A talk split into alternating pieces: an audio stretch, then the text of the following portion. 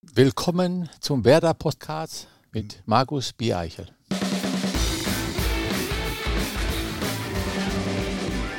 Moin und herzlich willkommen zu unserer 93. Ausgabe des Werder Podcasts, der auch in dieser Woche präsentiert wird von unserem Partner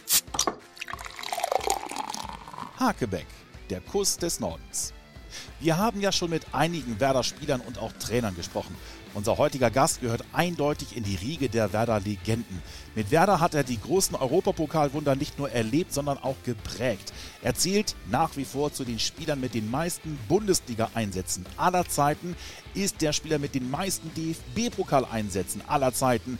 Er wurde 1980 Europameister, holte mit Atletico Madrid den spanischen Pokal und mit Werder ganze acht Titel. Oder um es kurz zu machen, er ist einer der größten Veteraner, die dieser Verein je hervorgebracht hat. Herzlich willkommen, Mirko Votava. Dankeschön, Markus. Du fühlst dich durchaus als echter Veteraner, auch wenn du erfolgreiche Zeiten in Dortmund und bei Atletico Madrid hattest. Ja gut, in Dortmund weniger, aber das war natürlich meine Anfangsphase vom Fußball, vom äh, Profifußball da sein. Und im Endeffekt, äh, was mich gefreut hat, äh, dass äh, ja drei Jahre Spanien ja, in jungen Jahren da sich im Ausland durchzusetzen, das war schon für mich sehr wichtig. Wir wollen dich ja heute vorstellen, deswegen wollen wir auch ganz vorne anfangen, also wirklich ganz, ganz vorne. Ähm, du bist 1956 in Prag, also in der Tschechoslowakei, geboren, bist mit zwölf Jahren aber mit deiner Familie nach Deutschland ausgewandert. Ja, so acht, na, 69, ja. Hm. Mhm. Und hast auch sofort angefangen, Fußball zu spielen, weil du bei Dukla Prag angefangen hast, aber hast dann in Deutschland beim VfL Witten begonnen. VfL Witten 07, ja, da habe ich begonnen. Aber war das eine lange Zeit dazwischen oder war für dich klar, ey, wenn wir jetzt, egal wo wir hingehen, ich werde auf jeden Fall Fußball spielen? Ja, wir sind, wir sind ja ausgewandert, wir sind ja geflüchtet aus der Tschechei nach Australien, also über Deutschland nach Australien. Mhm. Und da habe ich natürlich auch versucht, äh, Fußball zu spielen in Australien, aber das war ja, na gut, da kann man eher so Schwimmen machen oder so, aber da haben wir halt nur Baseball gespielt. Und äh, ja, an Fußball war nicht so zu denken. Obwohl die da schon damals einen tschechischen Verein hatten. In Australien? In Australien. Einen tschechischen Verein? Einen tschechischen Verein. Fußballverein? Fußballverein. Da konnte ich, er konnte mich auch anmelden, aber äh, ich habe es eigentlich nicht gewagt, weil uns ziemlich, ziemlich früh waren wir uns einig, die Familie, dass wir wirklich so nach acht Monaten oder je schneller, desto besser wieder nach, von Australien weg müssen. Mhm. War es denn damals schwer, nach Deutschland zu kommen? Äh, damals war das sehr schwer. Wir haben also wirklich äh, ganz schön geschwitzt an der Grenze, weil äh, wir keine Ferien hatten. Wir waren, mein Bruder und ich, wir müssen ja zur Schule, wir hatten keine Ferien und äh, wir haben nur, weil an der Grenze der, der junge Mann so freundlich war, der hat uns einfach durchgelassen, weil wir zwar die Papiere nicht hatten, so die richtig die Papiere nicht hatten, aber der hat uns trotzdem durchgelassen. Ich weiß nicht, ob das damit zusammenhängt, dass wir so einen Dukla Prag-Wimpel in der Scheibe hatten. aber gut. Ja, wir sind aber wir sind wirklich, äh, wir waren nass geschwitzt. Also wir waren schon, das war schon Harikiri-Fluch, äh, also Harikiri-Flucht aus äh, Tschechei nach Deutschland. Deine Familie bestand aus deinen beiden Eltern, logischerweise, und mhm. deinem Bruder. Der hat ja mit dir gemeinsam auch Fußball gespielt. Der ist älter als du. Ja, ja. Josef. Der ist älter, ja. Und ihr habt beide auch, äh, seid dann zu Borussia Dortmund auch gewechselt. Dein Bruder war nicht ganz so erfolgreich, kann man ja im Nachgang so klar sagen. Er hat, glaube ich, ein Spiel in der zweiten Bundesliga gemacht oder zwei Spiele und äh, ist dann aber ähm, eher in die Regionalliga gegangen. Du hast den großen Durchbruch geschafft. Kannst du dich noch daran erinnern, ähm, was für ein Gefühl das für dich war? Ich meine, du kanntest dich ja im Fußball schon aus. Borussia Dortmund, zu der Zeit ja auch ein großer europäischer Verein, dass die Interesse an einem Jungen haben, der vom VfL 07 Witten kommt. Ja gut, da muss man dazu sagen, dass ich vom VfL Witten 07 gekommen, dass ich noch im Jugendbereich bei Borussia Dortmund gespielt habe. Ja und damals, äh, also als Profi, war das eine Zeit, wo eigentlich nur zwei Ausländer spielen dürften. Mhm. Und da war damals der Zoltan Wager, Josef Otava und Mirko Otava. Und insofern, äh, für mich war das natürlich eine traurige Geschichte, dass äh, mein Bruder dann äh, nach äh, Lüdenscheid gegangen ist, zu Rot-Weiß Lüdenscheid, und ich dann mit äh, Zoltan Wager zusammengespielt habe, aber ohne, dass er irgendwie böse war oder so. Aber mein Bruder war ein bisschen so von, von der Mentalität her, vom Charakter her. Ich, mein Bruder hat nicht zwar den, den Willen, den ich habe, zu, zu gewinnen, zu gewinnen, aber der war ein besserer Fußballer. Dein Bruder war der bessere Fußballer? Ja, ja. Dich hat Otto Rehagel hochgeholt im Grunde zu den Profis. Ja, ich war eigentlich im Jugendbereich erst, ne? Also mhm. das war ja, dann bin ich ja Jugendbereich und dann Regionalliga West. Genau. Da habe ich im ersten Spiel ja so wurde Eigentor gemacht und so, aber das äh, macht ja nichts, das schadet ja nicht unbedingt. das schadet ja nicht unbedingt. Aber äh, ja, das war über, das ist dann über den Herrn Heinz Keppmann gelaufen, der immer noch da bei, äh, bei Borussia Dortmund äh, noch arbeitet. Und äh, wie gesagt, äh, dann bin ich ja halt Regionalliga und dann werden die zweite Liga dann aufgestiegen, ja. Wenn du ähm mal in einer normalen Welt, wenn keine Pandemie ist und auch Zuschauer und auch du in Dortmund bist, ist das auch so ein Stück weit von nach Hause kommen, wenn du in den Signal Iduna Park fährst, dann ist ja, wenn du reinfährst, ist ja auf der linken Seite dann das alte Stadion, Rote Erde. Mhm. Ähm, fühlt man sich da auch wieder zu Hause? Ja, man denkt immer, es war eine schöne Zeit, ohne Frage. Wir haben ja Rote Erde gespielt, aber wenn man so reinfährt und man rechts das Stadion sieht, also da muss man schon, äh, ja, dann denkt man, Mensch, hätte ich da auch noch vielleicht mal gespielt. Aber wie gesagt, wir haben es ja, ich habe es ja eingeweiht, damals das Westfalenstadion mit einem Fassungsvermögen von 54.000 Zuschauern. Ja, und äh, da haben wir natürlich auch wirklich äh, ein Spiel gehabt gegen Schalke 04, was wir, was wir damals ja nicht so erfolgreich gestaltet haben aber ich war jung und ich habe linker Verteidiger gespielt. Ich habe Stanley Buda gespielt, das kennen die Älteren noch, äh, den Spieler. Ja, und dann äh, war das natürlich ziemlich problematisch für mich. Aber man hat sich gut aus der Affäre gezogen.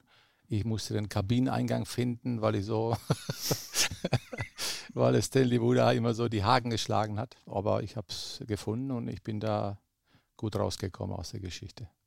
Äußerst charmant übrigens. Ähm man kannte deinen Namen scheinbar gar nicht so richtig. Zumindest ja. habe ich einen Sportschau-Bericht gefunden, äh, wo du deine ersten beiden Tore für Borussia Dortmund gegen Rot-Weiß Essen erzielt hast. Und wir hören mal rein, wie sie dich damals genannt haben. 68. Minute aber dann das 3 zu 1 für die dominierenden Dortmunder. Gejubelt zwar Kostete, doch der Torschütze war Votova. Weiter die Dortmunder, die nun klar dominierten. Und dann das 5 zu 1 noch einmal durch Votova. Votova. Ja, Damals gab es noch kein Internet, ne? da konnte man noch nie googeln. Motova, ja, gut. Ich, die, dass ich die Tore gemacht habe, war klar. Ja, ja. ja mein, mein, Vornamen haben sie auch ein bisschen verunstaltet manchmal, aber anstatt äh, Miroslav Mirek oder jetzt Mirko und also im Endeffekt Vorname ist Miroslav im Endeffekt. Da muss ich immer drauf achten. Auch jetzt, wenn ich was organisiere, wenn ich Flüge buche oder äh, Mietwagen buche, da muss ich wirklich sagen Miroslav, so wie es im Ausweis steht, Miroslav. Hätte ich dich auch als Miroslav auch äh, einführen müssen oder ist es okay, weil die Menschen kennen dich hier als Mirko Votava? Nee, ich finde das okay. Ich finde das okay. Nur ich muss aufpassen, wenn ich sowas mache. wenn ich was buche, dass das natürlich auch dann äh, äh da so dargestellt wird, als Vicky Miroslav. Ne? Die Sportschau ist ja bekanntermaßen eine Institution. Wenn die jetzt deinen Namen Votova nennen, dann stellt sich ja die Frage, hat dich denn irgendwer danach auch mal, Herr Votova, ich hätte ganz gerne ein Autogramm von Ihnen, oder ist das nie vorgekommen? Ja, nie würde ich ja, würde ich sagen, also ich, ich weiß nicht, ich will das nicht ausschließen jetzt. Also im Endeffekt, äh, Votova hört sich ja schon komisch an. Wildtava auch nur, so wie die, wie die Moldau. Ne? Also, äh, ich, also meistens, aber wie gesagt, äh, je öfter ich dann äh, in der Öffentlichkeit war, desto mehr haben sich an das Votava gewöhnt, die Leute. Zum Glück. Ja. Lustig wäre gewesen, wenn du gesagt hättest, ah, jetzt verstehe ich auch, warum die mich Votova genannt haben damals. Du hast tatsächlich, ähm, du warst ja staatenlos zu dem Zeitpunkt, als du bei Dortmund gespielt hast. Du wurdest ja erst 1978 ich eingebürgert. War Tscheche. Tschechische Staatsbürgerschaft hatte ich gehabt. Aha. Dann bin ich ja eingebürgert worden, da war ich Doppelstaatler. Da musste ich mich aber aus der tschechischen äh, Bürgerschaft musste ich mich dann abmelden. Ach, du musstest dich off offiziell abmelden. Ja, also ich musste mich anmelden, deutsche Staatsangehörigkeit, aber bei der Tschechen musste ich mich dann abmelden, sonst ah. wäre ich Doppelstaatler gewesen. Aber es wäre nicht so schlimm gewesen, aber ich habe mich dann abgemeldet, war ich halt äh, deutscher Staatsbürger dann. Da konnte ich auch in der Nationalmannschaft spielen. Und das hast du auch getan. Du hast am Ende ja. jetzt in Anführungsstrichen nur fünf Spiele gespielt. Du warst in vielen anderen Spielen warst du ja auch auf der Bank, aber du hast tatsächlich bei nur fünf Spielen hast du gespielt. Aber ein großer Erfolg auch dank dir. Du bist Europameister geworden 1980. Ja, man hat schon gemerkt, also wir haben uns dann äh, die Gruppe hier angeguckt. Wir haben ein Spiel in den Kabinengang haben wir geguckt, wie das, das Spiel vor uns ausgeht. Ne? Also wenn äh, die eine Mannschaft gewonnen hat, dann hat die B, dann hat die, dann hat die A-Mannschaft gespielt bei uns. Ach, echt? Und also da haben wir drauf geachtet. Also wir haben eigentlich zwei Aufstellungen gehabt schon. Je nachdem, wie der andere Gegner in der Gruppe spielt, das, dementsprechend wird die, wird die Aufstellung gezogen, entweder die A- oder die B-Mannschaft. Aber gut, ist egal. Ich habe es ich gerne mitgenommen. Ich habe es gerne mitgenommen. Leider war das dann damals in äh, Montevideo, hat das dann nachher nicht mehr so funktioniert. Da haben wir leider gegen Brasilien so hoch verloren. Aber ähm, im Endeffekt, ja, war so die Nationalmannschaft, das war nicht so wie heutzutage. Die Nationalmannschaft damals, das war lange Zeit immer die gleichen Spieler im Kader. Ja, dann kam vielleicht einer oder andere dazu. Und ich kann mich noch erinnern, äh, nach dem, nach dem Montevideo, nach der Mini-WM, ist, glaube ich, Hans-Peter Briegel und ich, wir sind da ausgeschieden dann oder was. Ne? Naja gut, aber ist egal. Ich habe da auch, äh, damals gab es ja auch die B-Mannschaft, da habe ich auch schon ein paar Einsätze gehabt in der B-Mannschaft, Nationalmannschaft und äh, die A-Nationalmannschaft nur fünf halt, aber ist auch, ist auch nicht, so, nicht so schlimm gewesen. Nö, also schlimm war es überhaupt nicht, weil du bist ja dann auch ähm, vielleicht auch dank des Europameistertitels ähm, ja für andere Mannschaften interessant gewesen. Unter anderem für Atletico Madrid. Und du bist für die Rekordablöse von 1,3 Millionen Mark, so heißt es zumindest, bist du ja 1982 äh, zu Atletico gewechselt. Da warst du 26. Macht man das einfach so? Bist du alleine hingegangen? Warst du schon verheiratet? Ich war schon verheiratet. Ach, ihr wart schon verheiratet? Ja, ja, ja. Ja, das war, das war ein bisschen, äh, also ich habe ganz schwere Verhandlungen gehabt mit Dr. Dr. Raubal. Mhm. Ganz schwere Verhandlungen, weil äh, ja, meistens immer die aus dem Jugendbereich kommen, die aus dem Jugendbereich kommen, die nicht so, die wollen nicht so viel verdienen, meistens so, die wollen dann nicht so viel zahlen dann. Die ewigen Lehrlinge, sagt die man. Die ewigen ja? Lehrlinge, sagt man. Ist gut, dass du das sagst, Markus. Und wie gesagt, das war ja so die Geschichte, wo ich dann wirklich krachert, aber dann für ein Jahr unterschrieben habe. Mhm. Und das hat sich für, für Borussia Dortmund hat sich das ja da im Endeffekt gelohnt. Weil eine Woche später kam ja Atletico, das ist so Atletico und die haben für mich ja 1,2 Millionen Mark bezahlt. Ja, heutzutage wären das vielleicht 50 Millionen, ne?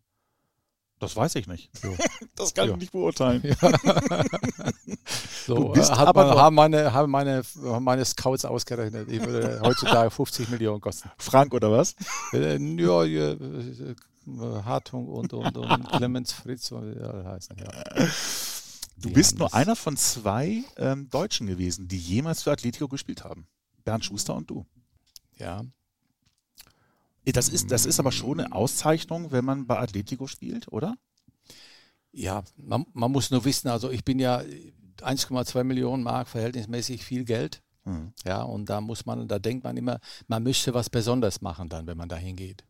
Aber die haben mich gesichtet, die haben mich gesehen äh, und äh, die wollten mich haben und die haben mich im Mittelfeld gesehen. Ja. Und dann nach ein paar Spielen da bei Atletico aus dem Mittelfeld heraus habe ich dann rechter Verteidiger gespielt. Aber da muss man trotzdem versuchen, dann irgendwie auch irgendwo dann durchzukommen. Man kann nicht immer resignieren und so. Man muss trotzdem immer, immer Gas geben. Und das hat mir für meinen weiteren Werdegang hat mir schon viel, viel gebracht, da, also die drei Jahre Spanien. Man muss dazu sagen, du hast ja unter einer wahren Legende in, bei Atletico trainiert, Luis Aragones. Ja. Die Jüngeren kennen ihn möglicherweise noch als Nationaltrainer Spaniens, der 2008 mit Spanien Europameister geworden ist, mhm. der aber viel mehr Titel geholt hat, unter anderem mit äh, Atletico Meister geworden ist, ja. Pokalsieger. Wie war es für dich, unter ihm zu trainieren? Ja, das kann man, den, den Vergleich kann man mit, mit, mit Otto Rehagel auch machen. Ne? Also, ja? Ja, so ein Vergleich, ja. Also der hat schon irgendwo Fingerspitzengefühl gehabt. Er konnte die Kader zusammenstellen. Also der hat viele Connection gehabt und das war so eigentlich sein, sein, sein Ruf, dass er das, dass er das konnte und dass er mit den, mit den Leuten auch umgehen konnte. Das war also vergleichbar mit Otto, ja. Und ein Mitspieler von dir war auch eine absolute Legende. Nicht zu der Zeit, vielleicht schon, aber Doch. später wurde er zu einer absoluten Legende äh, Hugo Sanchez. Ja. Damals auch schon ein Knipser vor dem Herrn. Ja. Ja, das war das, äh, die, der, der, Transfer, der hat sich so ein bisschen überschlagen. Das ging von heute auf morgen. Also ich, meine Frau, die musste jetzt mal dann alles verkaufen, was wir in Deutschland hatten. Wir sind nach, nach, nach äh, Spanien dann und äh, das hat sich schon überschlagen. Ich konnte kein, kein Spanisch. Ich habe, äh, der Hugo Sanchez, der hat mir auf Englisch wirklich äh, sehr gut, sehr gut geholfen. Echt? Ja, und aber ich habe ihn auch da nicht irgendwie zurückgehalten. Ich habe alles, alles mitgemacht und ich habe auch öfter gelacht. Ich habe immer so getan, als ich das alles verstehen würde.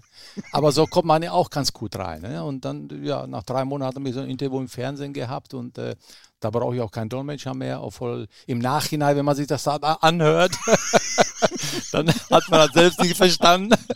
aber, aber es ist egal, man muss schon, man darf nicht so, weißt du, so, also wenn man so aussätzlich wäre, man muss schon immer in, in versuchen, da mitzumachen. Ich habe einen Ausschnitt, äh, den fand ich echt toll, ähm, die möchte ich dir vorspielen. Eines deiner Spiele für Atletico in der La Liga Vielleicht kannst raten, welches Spiel das ist. Wir hören mal eben. A los treinta y tantos minutos que quedan. Y atención, señores, que el balón ha dado en la escuadra, en el larguero. En ese tiro impresionante de Hugo Sánchez. Cómo se ha revuelto y cómo ha disparado y ha dado el balón en la madera de la portería de Snaula. El Atlético de Madrid está encerrando en su parcela al Real Betis Balompié, sacándose córner Marina. Y gol.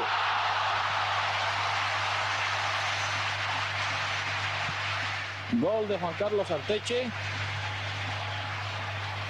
No, gol de Botava. Gol de Botava. Gol de Arteche. Du weißt, welches Spiel das ist? Äh, das habe ich nicht so verstanden. Golde Arteche ist im Grunde richtig, weil Arteche hat danach noch zwei Tore gemacht. Hm. Es war gegen Betis Sevilla. Ihr habt 1-3 hinten gelegen, ihr habt am Ende 4 3 gewonnen. Atecha hat am Ende zwei Tore beigesteuert zum 4 3 Sieg, aber dein Tor war das zum 2 3. Achso äh, eben gegen Betis Sevilla, eines der legendärsten Aufholjagden ähm, in der Geschichte von Atletico Madrid.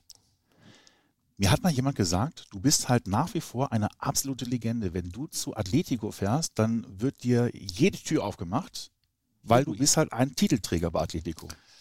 Ja, das ist ja, das ist in äh, Spanien ist das noch extremer als in Deutschland. Also das wird ja wirklich äh, sehr honoriert, sowas. Das wird äh, immer gepflegt, auch durch die, durch die ganzen äh, Fan, Fanvereine oder Fanclubs dann. Ne? Weil wir sind ja manchmal auch wirklich zu den Fanclubs eingeladen. Wir waren zum eingeladen um 21.30 Uhr zum Abendessen. Ja. ja. Ja, und dann nächsten Tag hatten wir Training, aber das dauert also bis 1 bis 2 Uhr. Also insofern, also, aber das ist schon eine gewisse Verpflichtung, die auch richtig Spaß gemacht hat. Ne? Und dann äh, haben wir das ja auch mitgemacht und äh, keiner gemeckert, weil die haben natürlich sehr viele, sehr viele Fanclubs ne, bei Atletico. Das ist auch wirklich ein Weltverein mittlerweile, oder?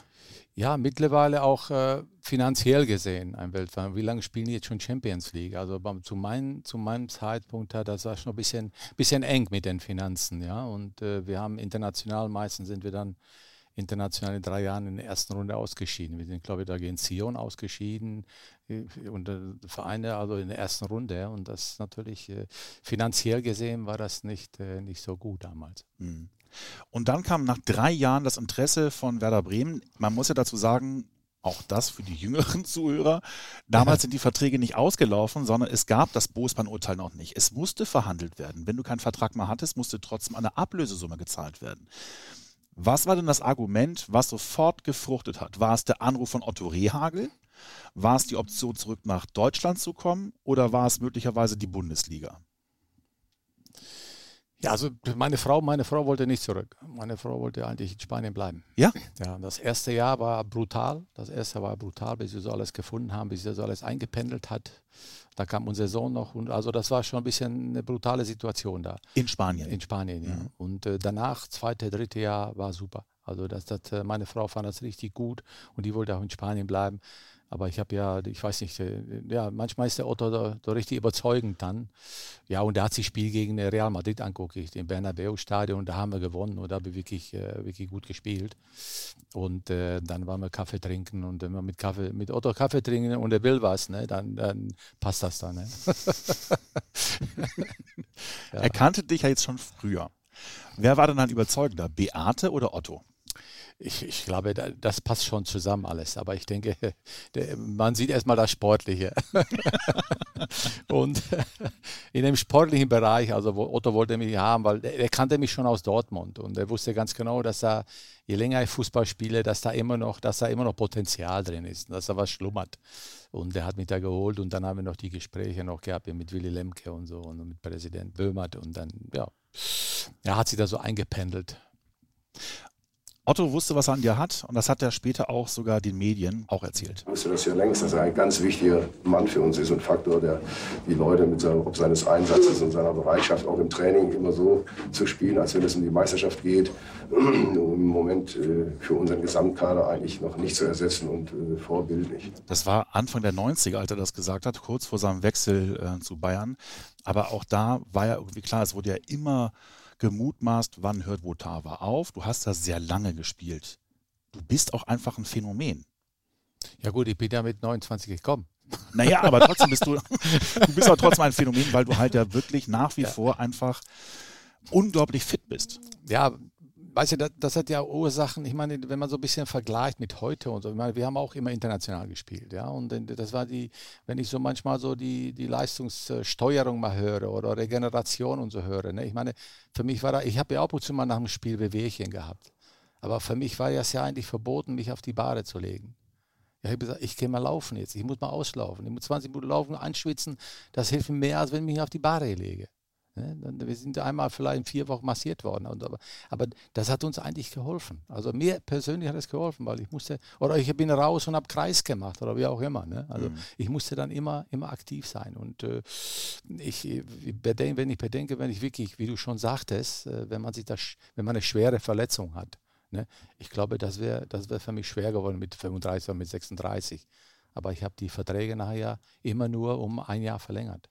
Also das war eigentlich, äh, wir haben uns verstanden, weißt du, das war eigentlich, äh, ich wollte niemanden bescheißen oder wie auch immer. Und die haben das mit, mit mir ernst gemeint und ich habe es mit denen auch ernst. Aber ich wollte immer nur ein Jahr Vertrag haben. Ne? Und äh, warum soll ich jetzt da hingehen und sagen, ich will fünf Jahresvertrag mit 35? Macht doch kein Mensch. Nee, Du standest aber auch bei den Mitspielern hoch im Kurs. Ähm, ich habe einen äh, deiner Mitspieler mal gefragt, er möge dich einmal in kurzen Sätzen beschreiben. Ach so, okay. Ähm, und das hat er dann auch getan. Mirko Votava in wenigen Worten. Wahrscheinlich der perfekte Kapitän. Eine sensationelle Einstellung auf dem Platz, viel Erfahrung. Ähm, er war ja schon vor Werder ein großer Star bei Atletico Madrid, ist Europameister geworden mit Deutschland 1980 obwohl er ja eigentlich Tscheche ist, ähm, so haben wir ihn zumindest immer bezeichnet. Ähm, und menschlich sicherlich ein echter Leader, äh, auf den man sich verlassen konnte, der immer ehrlich war, der einem immer die Wahrheit gesagt hat und ähm, ja, für uns als Mannschaft wirklich der perfekte Kapitän war. Der perfekte Kapitän. Hört man gerne. Hört man sehr gerne, vor allem von Marco. Du hast ja, wie gesagt, als, ähm, zumindest du warst zu lesen, als Vorstopper mal angefangen bei Borussia Dortmund und hast dann später nur noch im Mittelfeld gespielt, auch dann bei Werder nur noch im Mittelfeld. Und es gibt eine Frage, die hat Marco Bode, das bezieht sich auf deine Position, ob du denn tatsächlich immer nur auf dieser Position bleiben solltest. Mirko, stimmt es eigentlich, dass dir Otto Rehagel verboten hat, über die Mittellinie zu gehen, weil du dich um die Defensive kümmern musstest als Sechser. Oder mindestens, wenn du rüber wolltest, deinen Reisepass vorzeigen musstest bei ihm vorher. Ist die Geschichte wahr? Ja, wer geht schon als Innenverteidiger über die Mittellinie? ja, aber so irgendwo habe ich das mal gehört, ja. Aber ja, das. Äh, immer wenn der Ball immer einen Meter drüber gegangen ist, ne, dann haben die immer auf der Bank gesagt, hat der Otto immer gesagt, wer war das, wer war das? Ja, Mirko. Ja, Mirko, der soll nicht schießen. Ne? Also, also immer wieder, also irgendwo waren auf der Bank ja irgendwo so Minenleger, weißt du? Also die, die, die immer nie Minen gelegt haben. Und immer, wenn der Ball drüber ging, war das der Mirko. Mit anderen Worten, Otto Jagel hat sich nie gefreut, wenn du auch nur irgendwann ein Tor geschossen hast.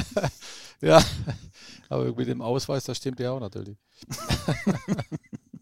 ja, gut, also wir haben, wir haben Spaß gehabt. Meistens auch meine Kosten dann. Boah. Jetzt gibt es bei Werder ja eine gewisse Regel, nach der man Ehrenspielführer werden kann oder nicht. Du hättest im Grunde alles erreicht, wärst du nicht zum VfB Oldenburg gegangen. Also du warst der Kapitän von Werder Bremen über lange Jahre. Ähm, du hast, du warst Nationalspieler. Ähm, du hast sogar auch einen Titel geholt mit der deutschen Nationalmannschaft. Du hast viele Titel mit Werder Bremen geholt, acht an der Zahl. Wäre man da gerne Ehrenspielführer gewesen? Ja, wenn man das so alles hört von den Seiten und so wie positiv über mich, über mich gesprochen wird, dann wäre das eigentlich schon eine normale, normale Sache der Welt gewesen, mich eigentlich zum Ehrenspielführer zu machen. Aber wir haben halt die Regeln dann halt in Deutschland oder wie auch in der Bundesliga. Nee, bei Werder sind sie ehrlicherweise so. Und bei Werder halt, äh, dann haben wir, dann haben wir die deutschen Regeln und dann ist das so, obwohl mich das schon ein bisschen, ja, ich war schon ein bisschen bitter, weil ich hätte mich gerne auch da zu den ganzen Ehrenspielführern hätte ich mich da gerne so eingegliedert. Ich glaube, du bist im Herzen, bist du bei vielen Ehrenspielführer. Hilft dir jetzt auch nicht, aber es ist trotzdem so. Ja, ja. Lassen wir es einfach so stehen. Und äh, ich war ja froh, dass ich das alles mitgenommen habe und dass ich hier wirklich gesund geblieben bin. 546 Bundesligaspiele für Dortmund, für Werder. Äh, eine unfassbare Zahl. Du bist damit auf Platz 5 der ewigen Liste aller Bundesligaspieler, was unglaublich ist. Hm. Du hast auch einen Rekord aufgestellt, möglicherweise für die Ewigkeit. Ich meine, seit Robert Lewandowski und Gerd Müller sollte man vorsichtig sein mit solchen Mutmaßungen, aber 79 Pokalspiele ist tatsächlich bis heute unerreicht. Nicht mal Oliver Kahn hat den eingeholt. Die einzigen, die es noch könnten, sind Thomas Müller und Manuel Neuer, aber die sind noch weit weg. Die müssten jetzt die nächsten drei Jahre immer bis ins Finale kommen. Und da sind die aber auch schon Mitte 30. Ob die dann noch bei Bayern spielen, weiß auch keiner. Mhm. Fühlst du dich auch als lebende Bundesliga-Legende? Ja, ne, das spricht eigentlich für uns, das spricht für mich, das spricht für die Mannschaft, was wir so in der Zeit, wo ich bei Werder Bremen war, was wir da so erreicht haben. Und äh, äh, auch die jungen Spieler, die müssen wissen, ob sie erste Runde spielen oder ob wir jetzt Halbfinale spielen, dass sie ins Finale kommen können. Immer nach Berlin zu kommen alleine, da aufzulaufen. Wie oft war ich denn da? Sechsmal, siebenmal? Ich das musst nicht. du mir sagen. Ich ja, ich weiß es auch nicht mehr. Also wir haben einige Spiele gewonnen, einige Spiele verloren, aber das schwerste Spiel war ja gegen Rot-Weiß Essen damals, ne? Ja, wo die, wo die Leute schon, wir sind da hingefahren und die Leute wussten angeblich schon, wer gewinnt, ne, wer Pokalsieger wird. Ne? Und das war, deshalb war das für uns das schwierigste Spiel. Aber wir haben im Endeffekt, das, dahin zu kommen, ist schon viel wert. Ja, es war das, das, dritte Mal in Folge, das darf man nicht vergessen, ja, ja. für euch. Ne? Das ja, war das dritte Mal in Folge, dass ihr ins Pokalfinale kommt. Und dann der große Druck, jetzt endlich mal zu gewinnen. Ja, das kam, da kam alles zusammen. Aber du bist ja auch bekanntermaßen ein äh, sehr ehrgeiziger Typ. Sagt zumindest ein ehemaliger Mitspieler von dir. Ähm, wir hören mal eben rein. Ich habe in meinem Leben zwei Personen kennengelernt, die auf dem Platz vom Ehrgeiz zerfressen sind. Das war einmal Pierre Libarski und der zweite ist Mirko Votava. Also im Frühjahr im Training hat es unheimlich Spaß gemacht, gegen ihn zu spielen, äh, weil man sich unheimlich gefreut hat, wenn man ja überhaupt mal an ihm vorbeikam, was selten bei mir vorkam. Oder wir spielen einmal die Woche äh, Tennis und äh, er läuft die, durch die Halle wie Captain Ahab, weil er nicht mehr so richtig äh, laufen kann und mich trotzdem immer noch abzieht. Also das ist ein Kerl, der, ja, ich glaube, der nimmt diesen Ehrgeiz äh, mit ins Grab. Das dauert ja hoffentlich noch, aber du bist schon ein sehr ehrgeiziger Typ. Captain Ahab, ja, ist gut. ja, müsste mal ja, Captain war ja auch längere Zeit. ja, ich muss halt ein bisschen mal, äh, ja, ein bisschen zurück, zurückschalten. Aber mehr Ehrgeiz, ja. Ja, echt? Muss man ja, muss man ein bisschen mehr, mehr genießen auch. Ne? Und man muss auch nicht jeden Ball haben wollen. Man kann auch mal laufen lassen. Ne? Ja. Ja. Aber das ist so halt mein Charakter. Ich wollte immer gewinnen. Wir sind noch mal bei dem Thema Rekorden. Ähm, du hast ja den Titel ähm, erreicht, äh, ältester Torschütze der Bundesliga zu werden. Wir erinnern uns alle dran, also auch da wiederum die Älteren erinnern sich dran. Ähm, das Ganze hörte sich damals ungefähr so an. Herzog. Verwirrungen. Verwirrungen. Bode, Wohlfahrt und Votava, der Nutznießer dieser seltsamen VfB-Abwehrstrategie. 69. Minute. Alles wieder offen. Der VfB führt nur noch mit 2 zu 1. Votava schießt nach sechs Jahren wieder ein Auswärtstor. Das letzte auch hier in Stuttgart. Das war in der Saison 96, 97. Dritter Spieltag. Ihr habt 2 zu 1 verloren in Stuttgart, aber es war damals das letzte Tor von dir für Werder Bremen und damit auch das letzte, was du in der Bundesliga geschossen hast. Damit warst du lange Jahre tatsächlich eben der führende oder der älteste äh, ja. Torschütze der Bundesliga, bis dann ein äh, Mensch kam, dem das sichtlich unangenehm war und sich ja danach sogar noch bei dir entschuldigt hat. Pizarro with the right foot, standing over it with the left foot. Cruiser. We're well over a minute beyond stoppage time. Can Bremen score? They always score. They have scored! Claudio Pizarro, who in doing so becomes the oldest ever Bundesliga scorer. History as Werder Bremen level deep, deep, deep, deep, deep into stoppage time. Nico, es tut mir leid, dass ich habe deinen Rekord zu brechen, aber ähm, da war die Chance da und da muss ich nutzen. Ich glaube, du wirst auch sowas machen. Liebe große Claudio. Warst du sauer? Der hat danach noch Tor gemacht. Das war nicht in Berlin, das, ne? Das war jetzt das Tor in Berlin tatsächlich. Er hat später tatsächlich noch eins gemacht. Ja, ja. ja, ja. Ich glaube, das war dann dieses Tor gegen Leipzig. ja. Du, einer, ein, ein, Berliner, ein Berliner Trainer hat sich dazu geäußert. Ne? Paul Dardai. Paul Dardai hat sich dazu geäußert. Den haben sie niedergemacht. also äh, äh, Claudio Pizarro, Idol, Idol, äh, Legende, Werder Bremen, also da hängt alles mit zusammen. Also für dich war es völlig in Ordnung? Für mich war, solange die Tore für Werder gemacht hat, war alles für mich in Ordnung. Sag mal, ähm, du hast ja eine unfassbar erfolgreiche Karriere als Spieler hingelegt. Und jetzt kommt die Karriere als Trainer hinten dran. Wann war dir denn klar, dass du Trainer werden willst? Du hast ja in, zu deiner aktiven Zeit hast du ja schon den SCV trainiert. Abends. Ja, das war so eine Kooperation, die mit hm. der SCV eingegangen sind und äh, ich habe ja auch schon äh, dann die Werder-Mannschaften auch mal vielleicht einmal in der Woche, was wir damals gemacht haben, was eigentlich die hm, Voraussage von, von Thomas war, von Thomas Schaaf, der uns ein bisschen so einbinden wollte schon, weil er schon ziemlich früh da im Jugendbereich auch gearbeitet hat. Und er wollte uns da die Spieler mal schon da im Jugendbereich als Trainer mal einbinden und immer für die Jugend, im Jugendbereich immer so einmal in der Woche mal Training zu machen ja, wir haben es gemacht, warum nicht? Hat, hat ja Spaß gemacht und man konnte schon so ein bisschen mal ein bisschen reinschauen. Ne? Mhm. Aber war dann für dich schon in dem Moment klar, du wirst später Trainer werden? Ja, das ist schon, schon äh, also ziemlich klar, ja. Ja? Das war für mich eigentlich ziemlich klar. Und warum wolltest du von Werder weg? Gab es nicht das passende Angebot? Oder war es dann möglicherweise einfach interessanter, vielleicht auch lukrativer, ähm, in Oldenburg, später auch Meppen, Trainer zu werden? Ja, das war ja damals die Geschichte, äh, wo Dixie Dörner ja kam. Mhm. Ja, und dann äh, hatte Dixie Dörner ja so ein bisschen äh, Umstellungen vorgenommen in der Mannschaft, innerhalb der Mannschaft. Und ich habe ja dann auch dann bei ihm, unter ihm, nicht mehr von Anfang an gespielt. Und da habe ich gesagt, nee, das, das, das geht nicht. Ich habe jetzt seit 20 Jahren spiele ich jetzt immer von Anfang an. Und jetzt soll ich mit warm machen und reinkommen ins Spiel für eine Viertelstunde. Da bin ich noch nicht mal warm. Da kann ich ja nur schlecht aussehen.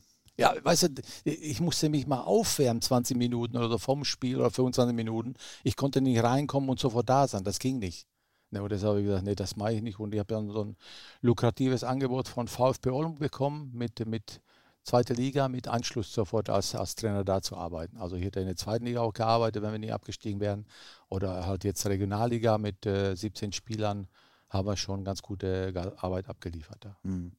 Gab es ein Parallelangebot von Werder zu dem Zeitpunkt? Hättest du dich entscheiden können, entweder oder, oder war nur dieses Angebot von Oldenburg da? Ja, da, da damals von Werder, damals gab es ja kein Angebot, weil im Endeffekt äh, ich bin ja darauf zugegangen, habe sie angesprochen und äh, ich habe gesagt, so geht das nicht. Ich kann nicht jetzt immer, immer von der Bank kommen. Also da war ich immer, da war ich immer Stammspieler und jetzt soll ich von der Bank kommen, das, das, das sieht schlecht aus. Majestätsbeleidigung. Ja, so ungefähr. Ne, weil das, das ging, weil ich habe auch nicht gut ausgesehen. Ich konnte nie alles geben für die Mannschaft. Also da, wenn man, äh, gut, äh, du kannst es vielleicht nicht vorstellen, Markus, aber es ist, es ist so, äh, einige, weißt du, du bist dran gewöhnt, ne? du bist dran gewöhnt, dass du von Anfang an spielst und dann kommt ein Trainer und der setzt dich auf die Bank oder, oder bist vielleicht gar nicht im Kader und äh, das tat so ein bisschen weh. Was war denn rückblickend der größte Erfolg, den du mit Werder erreicht hast? Oder vielleicht auch der größte Erfolg deiner Profikarriere? Ja, für mich waren die Erfolge waren für mich, wo wir die Spiele noch umgebogen haben. Das waren für mich die, die, die super Highlights, sag ich mal. Ne? Also gar nicht der Titel an sich, sondern eben Spiele wie gegen Spartak Moskau, Dynamo Berlin. Anderlecht und so, die, die Spiele, mhm. das waren so, wo uns alle schon abgehakt haben und wo wir wirklich nochmal unter der kontrollierten Offensive nochmal alles rumgerissen haben. Dann gibt es ja insgesamt vier offizielle Wunder von der Weser. Darunter fallen ja eben drei, die du gerade genannt hast. Also Spartak Moskau, Dynamo Berlin, RSC Anderlecht. Drei davon hast du eben miterlebt und dann noch Olympique Lyon, später hier auch nochmal. Ähm, da warst du aber nicht mehr dabei. Von diesen drei von dir erlebten Wundern von der Weser, was ist das Größte gewesen? Moskau, Dynamo Berlin oder Anderlecht? Ja, ich fand das schon mit Dynamo aus Berlin, fand ich schon gut. Ja? ja, ja. Ja, schon allein im Hinspiel. Also da, man kann sehen, was so Sachen so was, so, was die Sachen, wie man mitnehmen kann und die einen dann im Rückspiel nutzen können. Ne? Weil im Endeffekt, ich habe schon gedacht, da in Berlin, äh, die werden schon eine Runde weiter, obwohl das erst die erste Halbzeit war. Die zweite Halbzeit war bei uns im Weserstadion. Wir haben an uns geglaubt, das mhm. war wichtig. Ob das jetzt 90. Minute war oder nicht, aber wir haben immer an uns geglaubt und haben auch ohne große, ohne große Systeme äh, mal die Spiele gewonnen. Die Trainerkarriere lief ja nicht durchgehend immer nur auf sehr hohem Niveau, sondern du hast ja auch dann Rückschläge gehabt. Union Berlin ist ja auch so ein Rückschlag gewesen, wo es nicht ganz so gut gelaufen ist für dich. Aber, und das war vielleicht das Glück im Unglück, du bist direkt nachdem du in, bei Union Berlin durch Alexander Ristic abgelöst worden bist, von Otto Rehagel mal wieder, das dritte Mal äh, im Grunde geholt worden, als Scout für die EM 2004. Gegnerbeobachter. Hm. Ja, das war eine super Geschichte, also muss ich sagen. Das hat mir richtig Spaß gemacht, obwohl ich war ein bisschen, ein bisschen skeptisch an die Sache rangegangen. Äh, weil äh, im Endeffekt ja auch mit dem Scouting und dann Karten hinterlegen und äh, wie komme ich denn da hin und so und dann griechische Nationalmannschaft. Also da, na gut, okay, aber das hat äh, Otto hat mir das äh, gesagt und das hat ja es hat eigentlich alles funktioniert. es hat bis, bis zum äh, Europameisterschaft, ja, bis, sie, bis sie Europameister geworden sind. Aber man konnte schon wirklich, man konnte schon wirklich, wo da im Viertelfinale, konnte man schon sehen, dass bei den Griechen fast alles funktioniert. Also was, was der angepackt hat, das hat funktioniert. Dann bringt er den Haristeas da irgendwo, da kommt die Ecke, der köpft den Ball rein, weißt du, die Runde weiter. Also das hat, irgendwo war der Zeitpunkt ja gekommen, dass es wirklich funktioniert hat und was mich auch gefreut hat, er hat wirklich auch vieles so, so, äh, so gemacht, wie wir besprochen haben. Weil ich bin ja immer Spiel angeguckt und zu ihm ins Hotel. Dann wieder besprochen, dann am nächsten Tag wieder woanders hin. Also, also das war so eine Reiserei hin und her. Es hat Karten hinterlegt, im Hotel Karten hinterlegt. Das hat alles funktioniert. Auch die Spiele haben funktioniert und deshalb ist er immer größer. Irgendwo war der Zeitpunkt gekommen, Viertelfinale Griechen, ja, ist doch wunderbar. Du, wir brauchen nicht mehr weitermachen. So nach dem Motto, ne? Ja, ne, ich meine, wir, die haben nichts mehr zu verlieren gehabt. Die Griechen sind bei der Europameisterschaft und sind im Viertelfinale und im Halbfinale. Aber ich denke ja immer, wenn du ins Halbfinale bist, ich habe mich auch immer, wenn wir äh, Berlin und so, weiß Halbfinale, für, oh, Finale, Halbfinale, man freut sich und so. Ne? Ich will ins Finale und das Finale gewinnen. Das bringt mir jetzt nicht viel, dass ich mich jetzt freue. Hm. Und das hat nachher hat das irgendwo dann bei den Griechen so funktioniert, dass äh, du immer sagen konntest, die werden Europameister. Wie groß ist dein Anteil? Ach, ich will das so im Anteil. Ich habe mich gefreut, dass der Otto da so an mich gedacht hat, als wir das so gemacht haben. Wir haben natürlich auch äh, uns ziemlich kurz gefasst. Ich, wenn ich mir vorstelle, wenn ein Scout jetzt zum Beispiel sichtet, ein Scout jetzt sichtet, wenn ich jetzt heute in der Funktion wäre, da hätte ich wahrscheinlich drei Laptops dabei oder was, weißt du? Da hätte erstmal Papierkram, hätte erstmal zwei Nächte wahrscheinlich gedauert, bis wir den, bis wir den Gegner analysiert haben. Also insofern hat sich das alles so ganz gut erledigt und es war wirklich äh, eine super Geschichte mit ihm. Und du bist danach ja auch direkt wieder zurück zu Werder gekommen. Da war die große Bühne, Fußballtrainer erstmal, ich will nicht sagen vorbei, aber du bist dann in das Leistungszentrum gekommen. Warst viele, viele Jahre, ich glaube 13 Jahre am Stück Trainer der U19. Boah. Ja. Das ist schon viel. Ja, ich habe ja, ich habe ja ein paar äh, DIN A4-Blätter zu Hause, wo, ich die, wo ich die ganzen Spieler aufgeschrieben habe, die durch die U19 gelaufen sind. Ach Quatsch, echt? Ja, das ist ja Wahnsinn. Wie viele DIN A4 also DIN A4, Drei DIN A4-Blätter habe ich schon.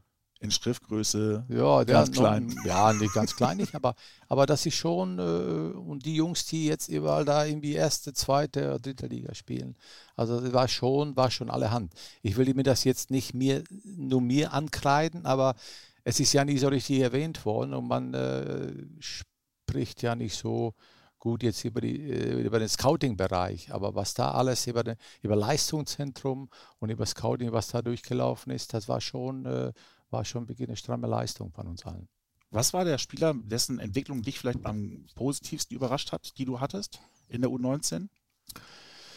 Ja gut, wenn du so die Max Kruse siehst und so, das war klar. Ne? Aber da sind auch viele Jungs, die da sind, die wirklich sich auch über die Jahre hinweg gemausert haben. Und wenn man so zum Beispiel jetzt den, den Gerrit Holtmann zum Beispiel sieht, ne? Mhm. der damals ja auch bei, bei Werder war, da, da, hätte man nie gesagt, dass er das nochmal in die zweite Liga, vielleicht jetzt in die erste Liga schafft. Mhm. Gerrit Holtmann oder Herbert äh, Bockhorn oder was wie auch immer, die bei, Bockhorn, oder genau. die bei Bochum spielen. Das sind so Jungs, die haben halt ihre, die haben was gebraucht ne, in der Entwicklung normal. Und dass sie das noch jetzt sehen wie zweite und sogar vielleicht mit Bochum erste Liga, die können dann auch erste Liga spielen. Mhm. Ist so. Ne? Aber da hat halt äh, nicht so, hier nicht so funktioniert. In jedem Fall ähm, einer, der sich sehr gefreut hat, dass du hier warst und dann entsprechend auch für ihn da warst, ist unser aktueller Cheftrainer.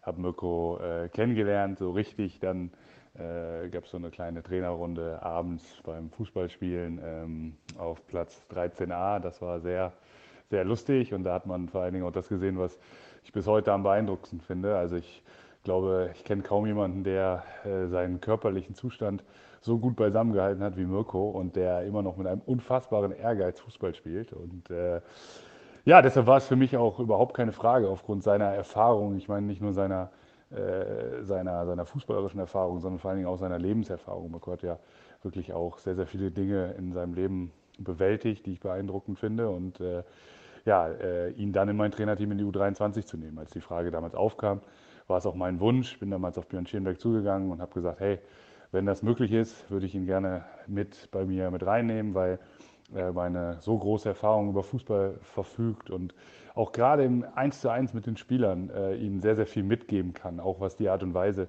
äh, angeht, wie man Fußball spielt. Da geht es gar nicht immer nur so um taktische Dinge, sondern was braucht man in einem Spiel, äh, eigene Entscheidungen zu treffen. Und äh, ja, ich kann meinen Hut nur ziehen vor seiner Lebensleistung als Fußballer, aber auch von dem, was er als Trainer erreicht hat. Und bin wirklich sehr, sehr froh, dass wir so ein gutes Verhältnis haben, auch ähm, ja, immer miteinander quatschen können. Und äh, ja, einfach hoffe, dass er das noch ein paar Jahre so weitermacht. In dem Sinne, lieber Mirko, wünsche ich dir jetzt viel Spaß im, ich hätte bei einer Phrasenmäher gesagt, aber im Werder-Podcast. Bis dann, ciao. Das war keine Einspielung, ne? ich hoffe nicht. Oder es ist positiv gemeint, glaube ich einfach ja, mal. Ja, ja. Na, wenn du auf deine Karriere zurückblickst, du bist ja jetzt seit 2020, bist du ja mit Frank Ordenewitz im Scouting-Bereich tätig. Hm. Zumal ja auch die U23 gerade gar nicht stattfindet. U19 auch nicht. U19 auch nicht. Ähm, wo hast du dich denn am wohlsten gefühlt? Oder ist jeder Bereich für sich schön? Der Spieler als Profi, der Trainer im Leistungszentrum, jetzt im Scouting-Bereich dann schon eher der Bürojob? Ja gut, das mit Frank, das mit, den, mit Frank im Büro, ich meine, das macht mir auch Spaß, aber was, was wir so jetzt erlebt haben als Spieler und so, ne, das ist, das ist einfach nicht so toppen. Hm. Also das ist, äh, wir haben fast jedes Jahr, habe ich fast jedes Jahr was geholt. Oder haben wir was Interessantes bewegt, weißt du? Also das kannst du nicht toppen. Und äh, wie gesagt, äh, ich möchte die Zeit auch nicht missen. Oh, ja. Zum Abschluss würde ich dir gerne noch eine Frage stellen. Welchen Traum möchtest du dir in deinem Leben nochmal erfüllen? Welchen Traum? Mhm. Ich möchte nochmal nach äh, Palma fliegen mit meiner Frau und dann meine Frau geht einkaufen und ich hole mir meine Zeitung, setze mich ins Café und gucke und lese meine Zeitung da in aller Ruhe. Das ist mein Traum jetzt noch. Das hast du mit Otto gleich, ne? Ja. Ihr seid beides absolute Kaffeegänger. Deshalb tut uns das so, so weh, dass sie Kaffees zu haben. Weil wir Kaffeegänger und, und Schnacker. Ich drücke die Daumen. Ja, danke. Vielen Dank, Mirko. Bitte, Markus. Das war sie also, die 93. Ausgabe. Ich hoffe, es war wie immer unterhaltsam und ihr hattet Spaß beim Zuhören. Solltet ihr Anregungen oder Fragen haben, schickt uns gerne eine Text- oder Sprachnachricht per WhatsApp an die Nummer 0174 668 3808. Die Nummer findet ihr wie immer auch unten in den Show Notes. Denkt dran, dass ihr diesen Kanal auch abonnieren könnt, denn dann verpasst ihr keine weitere Folge mehr. Zu hören gibt es uns nach wie vor auf Soundcloud, Spotify, dem Apple Podcast oder Deezer. Ich hoffe, wir hören uns auch kommende Woche wieder. Bis dahin, macht's gut. Tschüss.